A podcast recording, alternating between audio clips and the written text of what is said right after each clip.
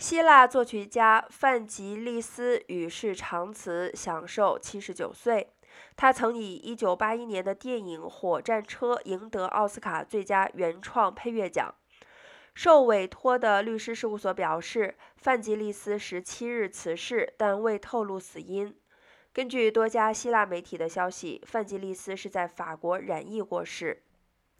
希腊总理米佐塔基斯在推特上发文说：“范吉利斯是电子音乐的先驱，他搭着火战车展开他漫长的旅程。”米佐塔基斯写道：“如今音乐界失去了这位国际大师。”另外，美国国家航空暨太空总署 NASA 也推文哀悼这位巨星的陨落，并感谢他曾为 NASA 探索木星等任务作曲。